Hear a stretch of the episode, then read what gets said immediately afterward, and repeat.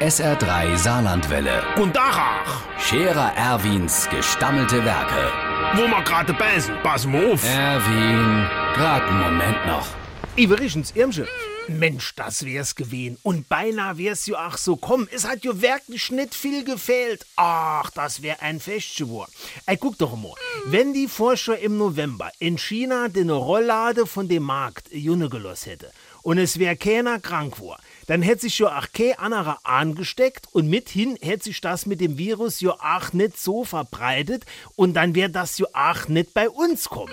Und wenn mir dann nicht all hätte misse daheim bleibe und wie normal vor die Tier gekonnt hätte und nicht voneinander wegbleibe gemusst hätte und nicht alles hätte misse absahen, damit wir uns nicht gegenseitig und so weiter, dann wär ich schon die letzte vier Wochen kaum daheim gewesen, sondern ich hätte im Vereinsheim die EM geguckt, die dann jo nicht abgesagt war wär.